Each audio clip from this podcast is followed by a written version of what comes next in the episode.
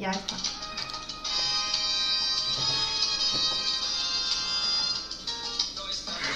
no, no cantaba. ¿no? Oye, no canto, que me da vergüenza.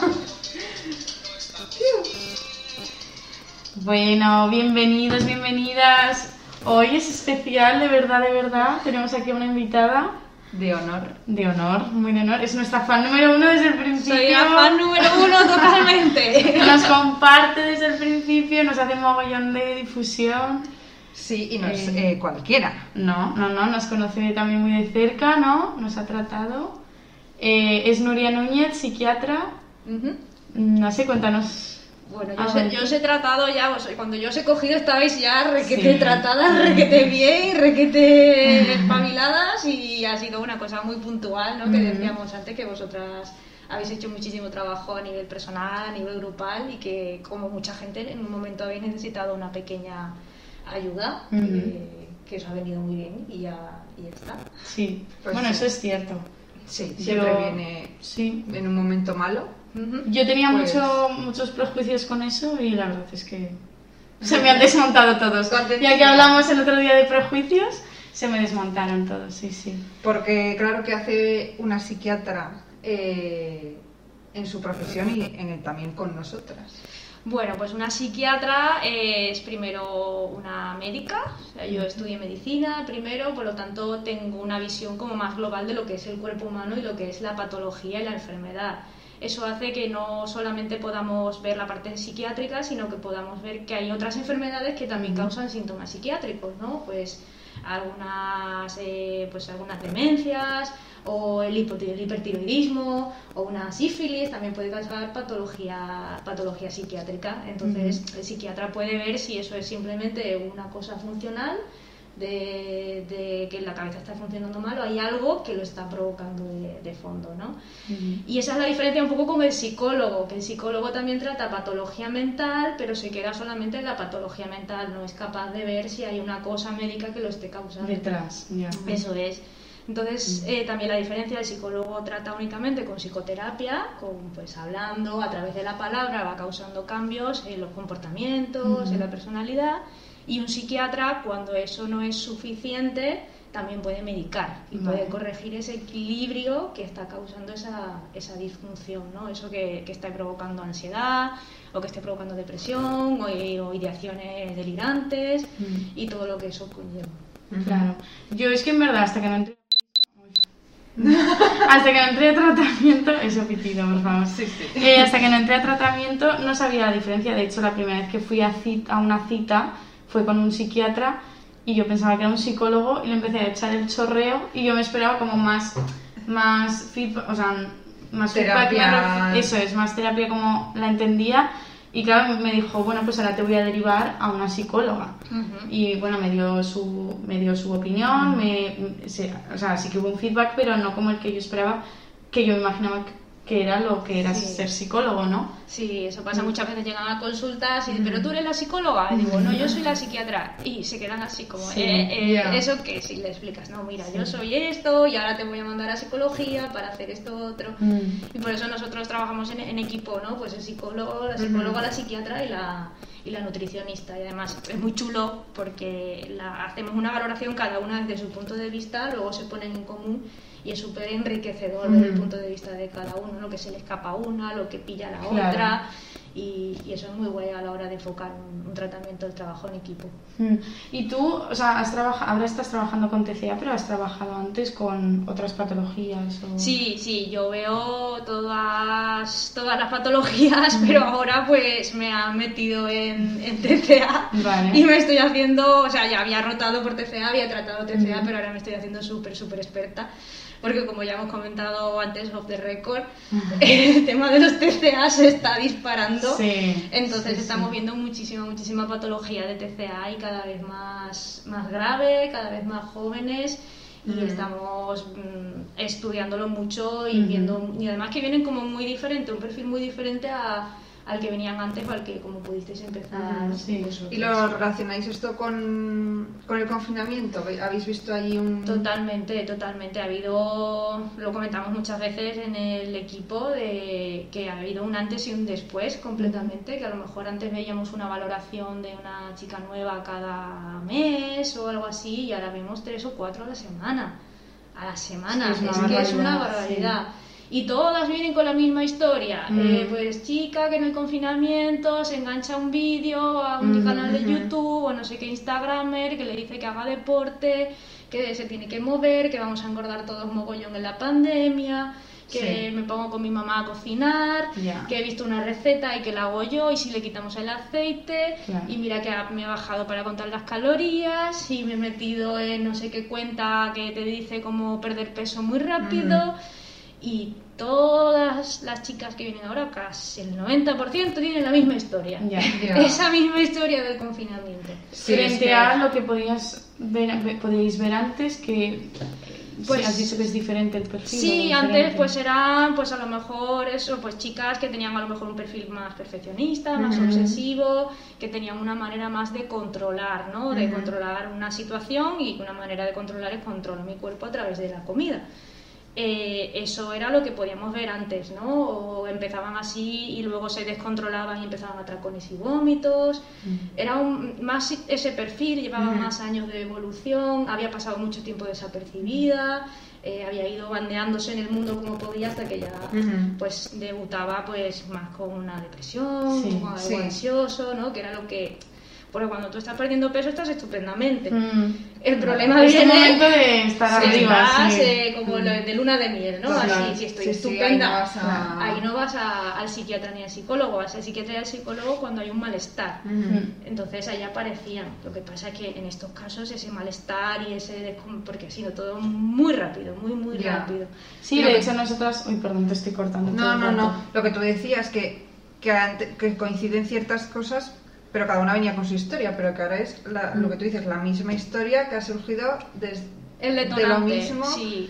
y, y que eso lo hemos criticado en otros capítulos de que, que mucha gente se lo ha tomado como a la ligera tal, pero que el confinamiento ha sido unos mensajes machacones, machacones y al final a, a toda la gente que podía tener más predisposición por lo que sea, pues al final Pero si ya nosotras, estando en el tratamiento, teniendo un seguimiento semanal, eh, tuvimos, o sea, yo creo que todas Sí. se potenciaron un montón estas ideas, salimos mm, de una forma u otra, pero más movidas con el cuerpo, o sea, con cómo nos encontramos con nosotras mismas, con la comida, pues una persona que no acude al tratamiento o que está en ese punto frágil entre Mm, mm, sí. no termino de tener un TCA, pero me empiezo a obsesionar, pues es que deb- debió ser, vamos. Era alucinante, pero ese mensaje lo recibimos absolutamente todos. O sea, yo también me puse a pegar saltos en el salón con unas cajas de leche. Ya. Que cuando me veía digo, pero que se estás haciendo ridícula. Por favor, que plan de dedícate a sobrevivir, que esto es muy duro. Claro. Eh, Sí, sí. Claro, pero eh, una niña de 14, de 15 años que tiene que estar en su casa, encerrada en su cuarto, se pone a hacer abdominales. Eh, se, le, se le puede ir como se les ha ido a... sí. Creo a que luego también lo, lo dijimos hace un par de capítulos, no sé, que, que también pedirles eh, como conciencia a- a- en esas edades, ¿no? Que nosotras igual empezamos más o menos en esas edades y es que es imposible entender que esto te está pasando Claro. o, o ser Que capaz no de es- que pararlo. Eso que estás haciendo no es sano, que no te está haciendo ningún bien. Son Eso personas es. muy jóvenes, también están en una época muy delicada, ¿no? De mucho cambio, de mucho malestar también normal, pero de encontrarse, de, Sí, joder, de repente encerrada, si no veo a mi gente, no veo a mis amigos, estoy con mi familia. Mm. Sí, ese- se creó un caldo de cultivo Sí. Que precipitó que muchas chicas que a lo mejor pues por su familia o por su Ujú. personalidad o sus inseguridades o lo que fueran ya tenían cierta predisposición, eso hizo un caldo de cultivo para que se, Ujú.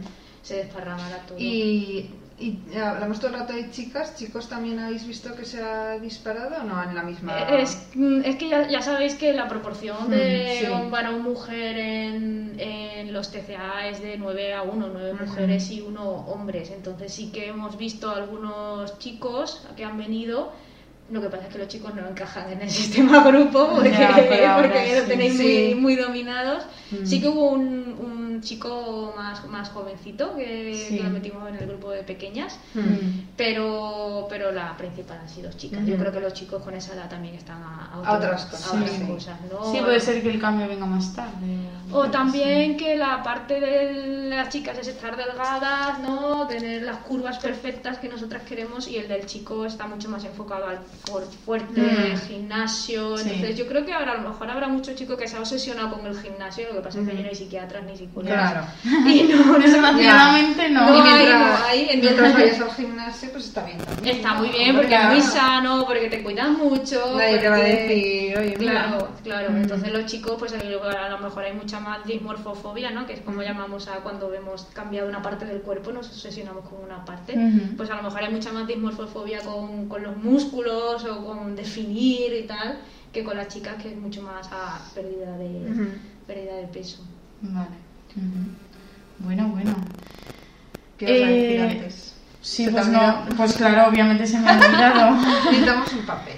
ya, bueno. Eh, yo creo que te iba a preguntar por, por el, la diferencia, o sea, la parte eso, eh, que nos pudieras hablar tú del TCA como profesional, ¿no? Que nosotros aquí en el podcast siempre Claro. estamos hablando como de nuestra experiencia, de lo que hemos aprendido, que es mucho, pero es como muy, obje- muy subjetivo, ¿no? y, y, de- y contamos siempre nuestros ejemplos, pero igual que nos pudieras dar un poco, explicar Vale. un TCA, ¿no? O- Vale, jo, la verdad es que, que, que es que vosotras lo hacéis genial. O sea, yo os hago tanta publicidad y os, de hecho hay muchas chicas que han venido a consulta primeras valoraciones eh, con sus mamás súper agobiadas y yo les he dicho, mira, escuchas podcast, aquí tienes estas dos que... Sí. Te lo van a explicar. Claro, que vosotras, aunque lo expliquéis con vuestras palabras, que vosotras estáis súper trabajadas, entendéis el TCA mm, casi mejor que cualquier terapeuta, de hecho por eso los grupos funcionan muy Mm. bien. Entonces vosotras habéis dado una visión súper súper buena de lo que es, ¿no? Desde la parte médica, pues los TCA se dividen en eh, anorexia nerviosa, en bulimia, y en trastornos por atracón, que es una categoría que ha salido nueva en el Sí. último DSM, y luego están los no especificados, ¿vale? Esto es como una, una clasificación un poquito artificial, porque vosotras ya sabéis que hay gente que empieza con un tema de anorexia, eh, termina con algo de bulimia, controla Mm. los vómitos y es un trastorno por atracón. Es, los diagnósticos en psiquiatría es una manera de entendernos entre Ujú. profesionales. Pues si yo te tengo que mandar a ti a un hospital, que yo no le tenga que escribir todo, todo, Claro, todo, sino claro. que le diga, pues chica de tantos años con una anorexia y ya sabemos lo que, Ujú, estamos Claro. las anorexias, lo que pasa es que se empiezan como a, a restringir, ¿no? Hay una parte de yo no me obsesiono con mi cuerpo, que eso está presente siempre, ¿no? Una distorsión de la imagen corporal, y entonces empiezo a restringir alimentos para perder peso. O eh, como, pero luego me harto de hacer deporte, cuento calorías para compensar esa comida que, que he hecho. La bulimia, eh, lo que pasa es que se crea, normalmente está desencadenado por una situación de ansiedad, que la ansiedad la focalizo con la comida, la persona se pega un atracón, que un atracón es o ingerir muchísima cantidad de comida en muy poco tiempo, o estar comiendo mucho, mucho, mucho, mucho durante un tiempo muy prolongado. Y después de eso, pues viene una sensación de culpa horrorosa, de llenazo, Malestar físico malestar también, físico, que se focaliza pues en la tripa, o que se me están hinchando los muslos, o lo que sea. Y se me ocurre que la manera de compensar esta sobreingesta es mediante el vómito. Los trastornos por atracones serían la parte del atracón, pero gente que no llega a vomitar. Y luego están pues los eh, no especificados, que, Que es pueden Ya. todo lo que se queda, todo, sí. todo lo que se Sí. queda por en medio, ¿no? Luego hay pues barbaridades del tipo pues gente que usa laxantes Sí. o diuréticos, porque luego están estas páginas web tan terribles que dan trucos para, para llegar a hacer estas, estas barbaridades, Sí. ¿no? Y que llegan a manos de niñas que no deben llegar Ujú. y que no tienen filtro y que no saben Ya. interpretarlas. A nivel médico esa es la clasificación de los, de los trastornos de conducta alimentaria. La parte más em, de síntoma, ¿no? Eso Luego ya saben, bueno, nosotras lo hemos ido contando, abordando diferentes temas en los capítulos que implican muchas más cosas, muchos Eso más es. aspectos o rasgos de la personalidad o... Eso es. Son los TCA, como siempre se dice, y vosotras lo decís muy bien, son la punta del iceberg. Ujú. O sea, una persona no decide de repente así, "Ve, voy a Claro. dejar de comer o qué mal estoy con mi cuerpo. Eso viene de una insatisfacción previa, de unas inseguridades, de no me siento bien en grupo, de ahora de repente para destacar voy a adelgazar o para que me quieran más voy a ser más delgada o mm, seré más feliz cuando yo me vea mejor con mi cuerpo. Y todo esto alimentado por lo que habéis contado otras veces, ¿no? Mm. ¡Qué guapa estás! Claro. ¡Qué delgada! Y tú dices, "Uh, pues esta es la manera Claro. Mm. de sentirme aceptada, ¿no? Eso es lo que hay de fondo. Este tipo de, de personalidades pues va muy pegado a las anorexia, estas personalidades que son muy autoexigentes, muy perfeccionistas, con mucha necesidad de control para estar tranquila. Esos son los perfiles que vemos de fondo, ¿no? Más las bulimias es pues más dificultades de control de impulso. Ujú. Entonces, eso es lo que suele haber. Y, y muchas veces pues uno empieza a perder peso pues porque está deprimido, Ujú. se encuentra mal, no tiene apetito y encima llega alguien y te dice, ¡ay, qué guapa! Claro, Sí. y ya- ¿Qué? Tú Dices, estás deprimida y dices, deprimida "Bueno, y alguien te por dice, lo menos, te dice mm. algo bonito y, y crees un poco que, Mm. que es esa parte. Sí. Y, y bueno, luego de, de fondo puede haber eso, puede haber depresiones, Mm. puede haber trastornos de ansiedad, puede haber rasgos de personalidad vulnerable y, y puede haber otro tipo de enfermedades más graves de fondo. Pero bueno, eso ya es meternos en cosas Sí. como Sí. muy, muy específicas, que para eso estamos los psiquiatras y los psicólogos, para escarbar bien a ver qué puede haber de fondo. Que al final, eso, lo que hay que descubrir todo eso, que es un trabajazo. Mm, de- lo vemos en grupo, pero vosotros supongo que veis a muchísima gente, tanto individualmente como en grupo, veis mm, que te ha servido una cosa para ir por aquí con esta persona, pero con esta otra a ver que... Claro, sí, o a lo mejor al principio lo ves como muy simple, ¿no? De plan, venga, sí, pues es una anorexia, ¿qué tal? A, a grupo. Y, Claro. y individuales, y luego vas rascando, rascando, o- y claro, también con grupo tenemos mucha información de vosotras, Ujú. y dices, jo, pues igual hay que seguir buscando por aquí, hay que seguir Ujú. mirando por allí, Ujú. que esto, el tratamiento es, eh, está vivo, está Claro. continuamente revisándose, Claro. está continuamente... Que al final empiezas a conocer a la persona que hay detrás de, de ese síntoma, ¿no? Y, y puedes descubrir cosas que obviamente a primera a primera vista no... no Lo ves. tapa la comida. Claro, ¿no? lo tapa la- Eso el es, síntoma. que muchas veces pasa que cuando ya tienes controlado el síntoma, eh, ya, porque lo primero que hacemos en, en medicina, que, que así lo explico yo a muchos pacientes cuando vienen con el miedo al tratamiento, digo, lo primero es aliviar. Claro. Si tú vas al traumatólogo, o sea, vas a urgencias con una rodilla abierta, no te meten a quirófano. Primero te quitan el dolor, luego te meten a quirófano, te operan y luego haces una rehabilitación. Tú no puedes empezar una rehabilitación Con la rodilla. con la rodilla abierta, Claro. ni doliéndote a muerte, porque si el fisio te dice, oye, anda, le dices, va a andar tu Claro, padre. sí. Porque a mí me duele mucho, ¿no? Entonces, lo primero que tenemos que hacer es controlar el síntoma y decir, venga, pues hay una ansiedad que se está manifestando con un trastorno de conducta alimentaria, ¿no? Pues vamos a bajar el nivel de ansiedad para que podamos trabajar, ver de dónde viene esto y luego muchísimas pautas para controlar el síntoma. Estamos hablando de grupo terapéutico, igual podríamos explicar, al final Eugenia y yo venimos de ahí, ¿no? Sí. Nos hemos tratado ahí, tú trabajas también en un grupo terapéutico. Eh, has nombrado ya, da muchísimas ventajas, eh, creo que ayuda mucho, ¿no? Eh, principalmente yo creo que por, por ver a gente que está en tu, Eso en tu es. situación, ¿no? O que piensa lo mismo que tú, o que eh, le está costando igual que a ti, pero lo está haciendo. O ya ha pasado, ya ha pasado por ahí y ves que está mejor, Sí. o cuando estás mejor te ves bien porque eres capaz de ayudar a otra. Mm. Y luego yo se lo explicaba el otro día a, a una familia que le dimos la indicación de hospital de día y estaban como, ay, súper reticentes, súper asustados. Y, y entonces digo, esto es como cuando tú en el cole eh, estás en matemáticas y el profesor te explica algo y no lo entiendes, no lo entiendes, no lo entiendes, pero tu compañero al lado te dice que sí, hombre, que Mm. así tal, hombre, claro, así sí que lo Así entiendo. sí. Ya. Pues eso es el trabajo entre pares, entre iguales, Claro. ¿no? Que es Sí, muchísimo sí. más fácil cuando te lo está contando un igual que, Ujú. que venga eh, un psiquiatra o un psicólogo o quien sea, que podrá tener muchos títulos, mucha experiencia, pero siempre va a, a valer mucho lo de... Mm. Claro. de hecho, eso nos pasa un montón, que el terapeuta nos está diciendo que no, que te- come esto, que no te preocupes, tal, y tú piensas, a ti esto no te está pasando, entonces, Claro. ¿qué, qué milongas me estás contando? Y te viene una compañera que lleva más tiempo que tú o que está mejor y te dice, no, mira, que yo lo hice así Mm. y tal, y ya dices... O incluso "Ah, come bueno". contigo, ¿no? Que al final es. también tenemos parte de comedor o, Sí, o sí. hacemos como un trabajo de, eh, bueno, pues vamos a comer esto. Normalizar claro. cosas Mm. que, que, Que tú igual solo no ibas a hacer. hace un año que no cenas pizza, pues vamos a cenar pizza, ¿no? Que- Sí, sí, que no es lo mismo que esté tu padre o tu madre en plan de venga niña, come, Claro, que tú encima estás angustiada porque hay que me está mirando, eh, si lo haces con una persona al lado igual que tú, lo- Mm. y además que te lo va a facilitar, que te va a dar Claro. conversación, que te lo va a hacer más ameno, Mm. pues es que avanzáis muchísimo más, Ujú, es, que, sí. es que el grupo vuestro es, es una cosa súper potente. Total. Sí.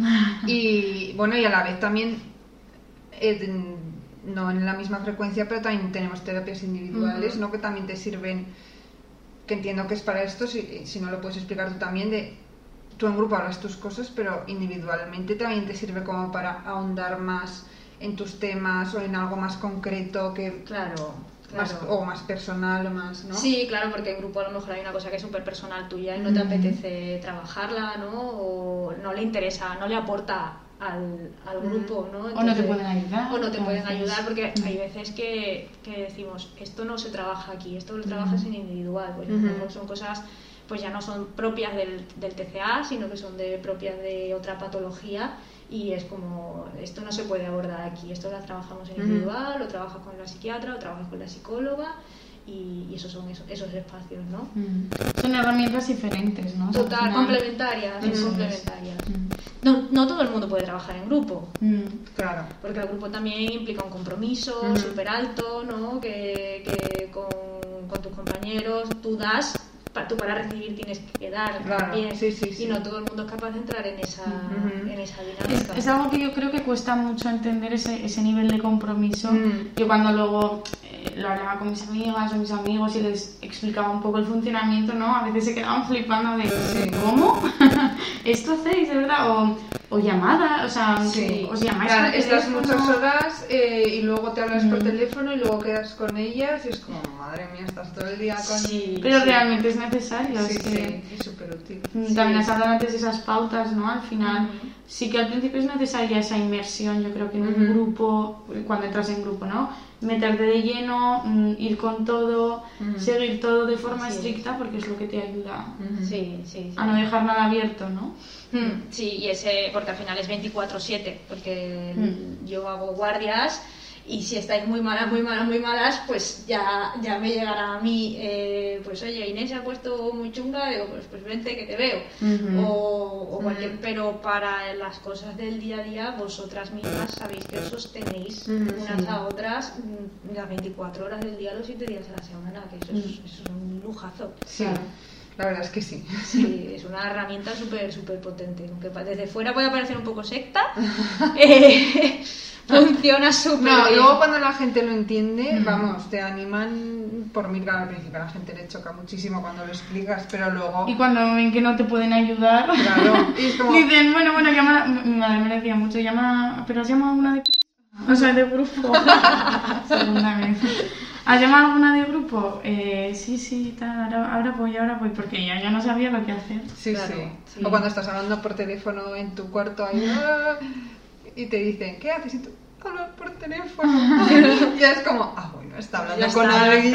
alguien se va a ocupar de ella, ¿no? Sí. Eso es, sí. Y es lo que tú dices, que es dar y recibir, que un día llamas tú que no te encuentras bien, otro día coges el teléfono para ayudar a alguien y, Sí. y eso que la terapia de grupo es un rato en concreto en la semana, pero que es la enfermedad está todo el día. Está Claro. todo el día No y cada comida y Ujú. cada poscomida y, y cuando estás ahí metido es súper súper duro porque es muy muy invasivo no todo lo que es que ya no es solamente el hecho de comer es cómo te sientes con el cuerpo luego qué ideas de ansiedad te despierta tus Claro. obsesiones tus pensamientos más chungos aparecen y eso eso hay que saber gestionarlo O lo que hemos dicho antes, el, más allá de la comida, ¿no? O sea, eh, pues compañeras que les pueda costar ir a clase. Eso. Joder, pues ahí está otra compañera diciendo, venga, vamos, eh, llámame si lo necesitas, eh, estoy pendiente. Joder, eso también te da una sensación de, vale, que tengo algo detrás, ¿no? Que aunque me Sí. encuentre mal, Sí, yo creo que todas pasáis una fase de rechazo,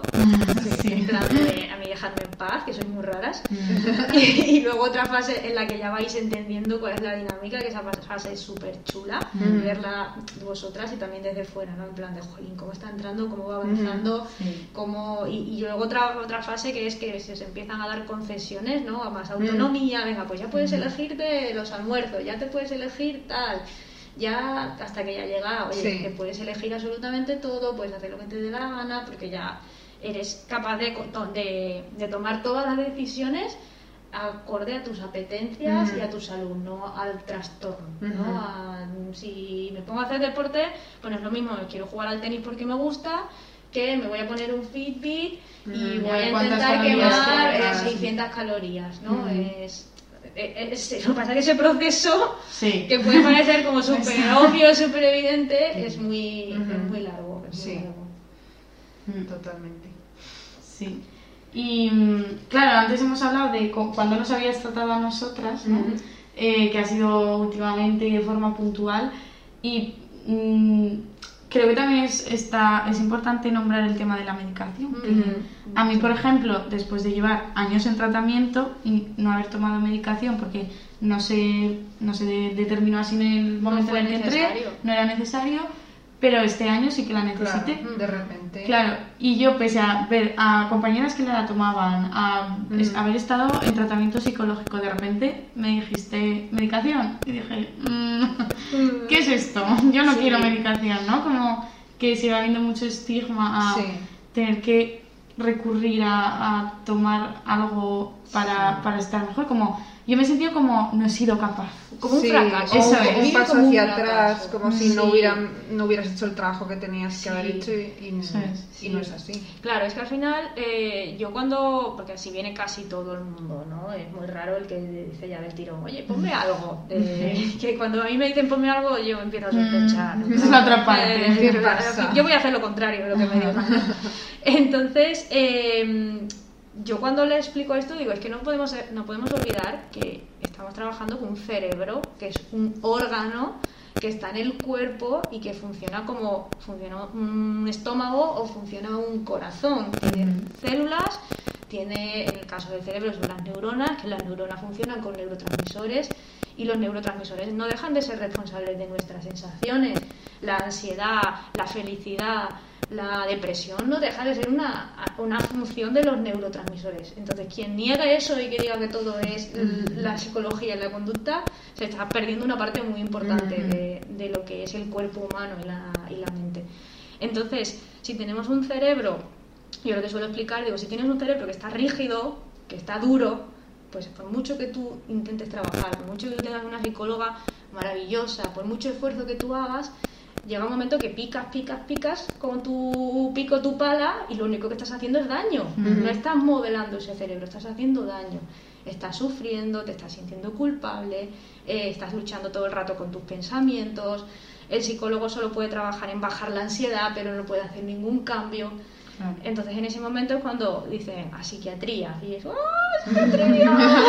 Ahora, después de Ahora, tantos encima, años. eh, no estoy pudiendo, soy una fracasada, es que no soy fuerte, es que no lo estoy Mm. pudiendo hacer por mí misma. Y, y es una... y luego ya empiezan con los mitos, ¿no? Me va a anular la personalidad, me va a dejar como un zombie. Eh, me voy a enganchar. me voy a enganchar. O sea, de hecho, a mí me costó. Bueno, empecé, ¿no? Y luego eh, vi que funcionaba, ¿no? Que luego entendí como que también era mi trabajo y el trabajo de la medicación, es. vale. Pero luego cuando llegó el momento de quitarla, mi primer pensamiento fue. Ahora yo no voy a poder. ¡Ay, Dios mío! la medicación, claro, o sea, realmente. Ha sido toda la medicación, no he Claro, hecho como si yo no hubiera hecho ningún trabajo. Y fue, No. joder, Inés, tía, qué desconfiada, Esa ¿no? autoestima. Esa autoestima arriba. Y nada, pues sí, pues ese miedo está, mm, vamos quitándola progresivamente, ¿no? Claro. Eh, vamos viendo, pero sin problema. Lo has podido ninguno, o hacer sea, sin problema. Claro. La medicación lo que hace es, siguiendo con el símil de la piedra esta de que Mm. todo está muy rígido, lo que hace es como ablandarlo. O sea, eh, las neuronas tienen la capacidad de crear nuevas conexiones, de hacerse más fuertes, de crear nuevos neurotransmisores, de administrar esos neurotransmisores que, que son los responsables de las emociones Entonces lo que hace la medicación es regular todo eso que está ahí como, como rígido, como apretado.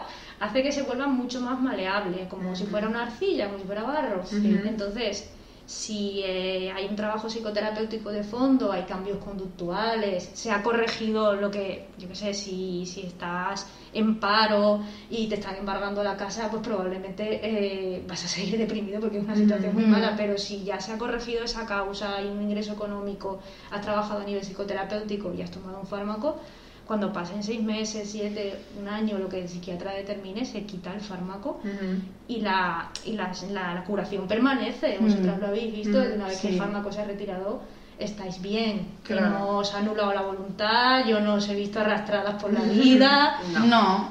no. O bueno, igual hay gente que lo necesita también a lo largo de su vida, ¿no? Nadie, nadie se echaría las manos a la cabeza porque un diabético se tuviera que Eso administrar insulina toda su vida. ¿no? Sí, exactamente. Yo también les digo, digo, eh, mm, tienes asma, ¿no? Si te tomas el Ventolin, sí, es que tienes la mala costumbre de respirar, ¿verdad? Claro. Mm, y para respirar necesitas el Ventolin, pues en pues este momento necesitas tomar esto y ya mm, está. Incluso hay gente que, que por su biología o lo, lo, que sea, mm, igual que tiene los ojos azules o verdes o es más alto o más bajo, mm. pues tiene que tomar el tratamiento de forma crónica.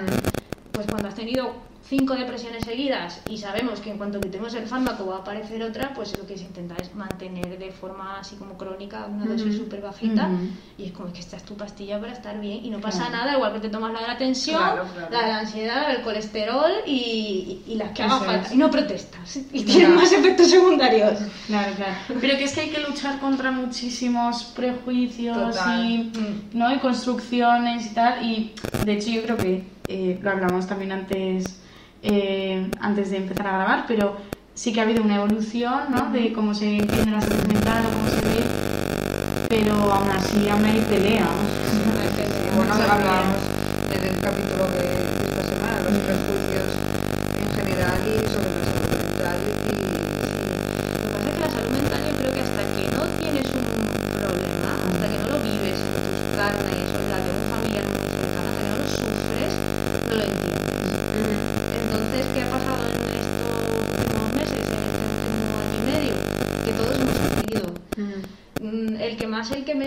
ha tenido su momento de, de ansiedad, de miedo, de estar súper bajo de ánimo. Yo me acuerdo yo el año pasado, eh, pues cuando, después de, de octubre, ¿no? Que cerraron otra vez todo, y yo decía, jolín, vivo en el día de la marmota. o sea, no hago otra cosa que ir a trabajar y luego estar en mi casa viendo series y trabajar y en casa y trabajar y en casa. Yo que soy muy activa, me gusta viajar, me gusta moverme.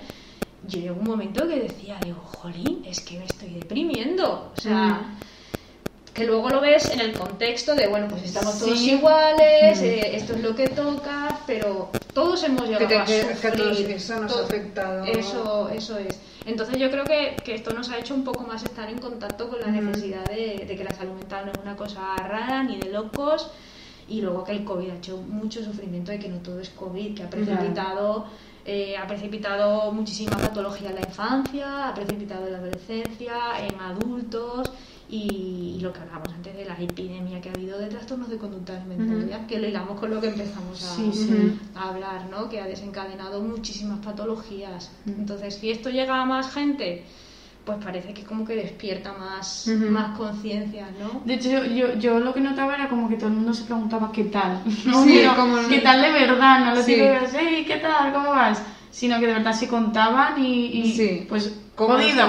Pues fatal, estoy fatal, estoy hasta las pelotas y no puedo más. Y se mm. hablaba directamente así. Que a mí ya me llegaba a cansar el discurso.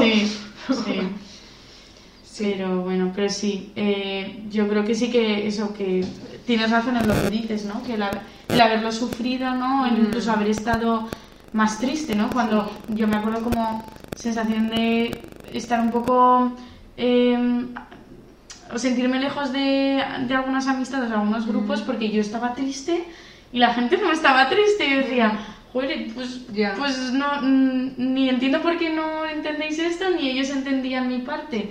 Y el haber sentido igual, pues tristeza o, o cansancio, ¿no? Y yo creo que la gente ya entiende más de, no, pues es que le pasa fatal. Y ya no es esa cara de, eres una marciana, que te está Sí, y también en en redes también se ha visto, ¿no? Gente que tiene eh, seguidores que se ha quitado como la esto de la vida feliz y, y durante estos meses ha dicho, mira, ya no podía más, me encuentro fatal y, y lo cuentan y al final que Internet es un mundo muy oscuro por lo que tú decías de que puedes encontrar trucos, barbaridades que hacer, pero que también puede ser muy bueno, pues por ejemplo esto, gente que ha dicho, pues mira, Mm. yo que tengo este poder, ¿no? Que tengo Sí. seguidores, voy a decir que no me encuentro bien, que lo estoy pasando mal. Nosotras es un ejemplo, ¿no? Estamos usando las redes como Sí, sí, en sí. verdad. Y ayer lo hablábamos como ojalá ser referentes en o sentar un poco el Sí. precedente de más gente que haga proyectos así, que comparta, que explique Sí. y que hacer que Pero eso es que también vosotras estáis muy trabajadas, Mm.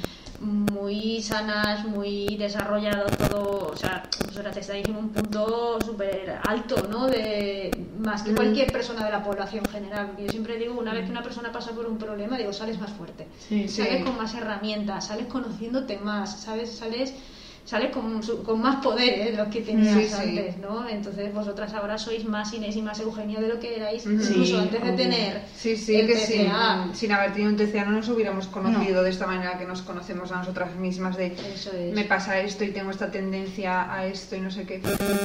Y entonces, eso también os da la capacidad de exponeros y, y no sentiros ni juzgadas, ni mira estas dos tías, ¿qué tal? No, al revés, estoy aquí yo con mis dos ovarios contando mi vida, de todo lo que he superado Sí. y de todo lo que he podido hacer y cómo puede eso ayudar. Por eso yo comparto tanto, porque es que de verdad creo que puede ayudar, igual que hay tanta barbaridad por ahí que decíamos, pues también tiene que haber Ujú.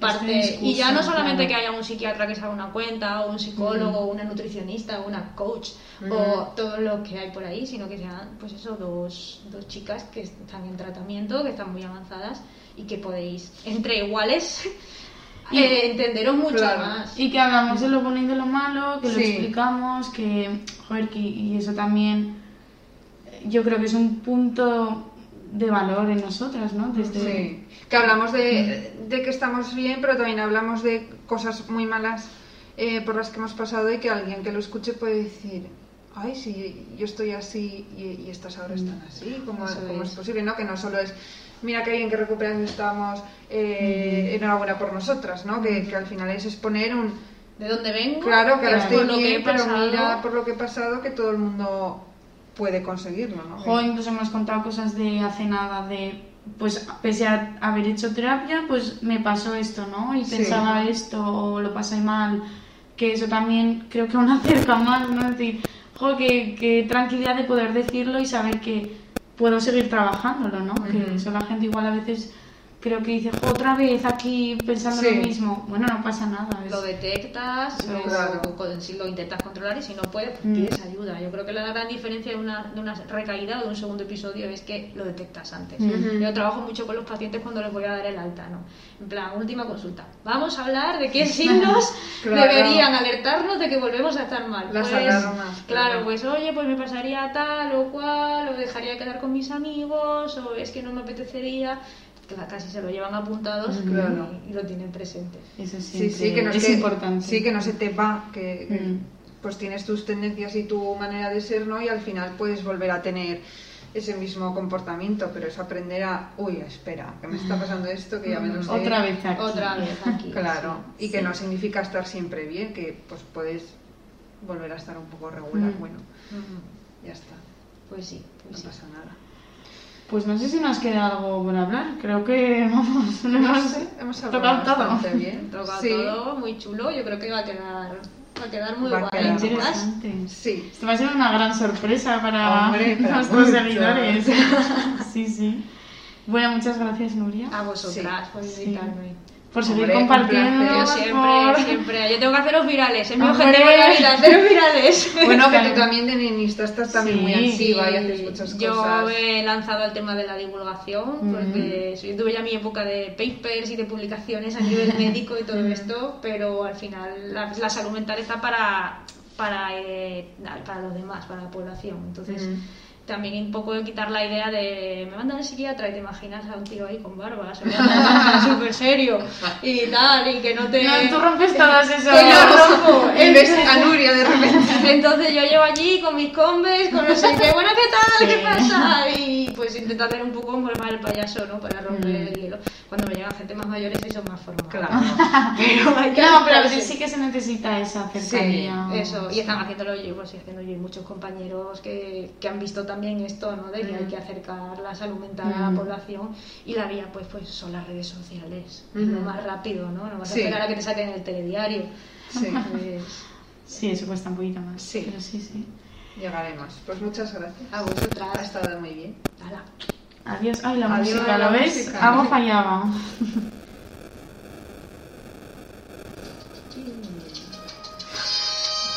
Ahora cantamos. no estamos bien. Eh, Eugenia, no me sola. pero No estamos bien. llegó la parte difícil. Es verdad. Nunca sé lo que dices aparte. Es que a mí me pasa igual. Es que a mí me pasa igual.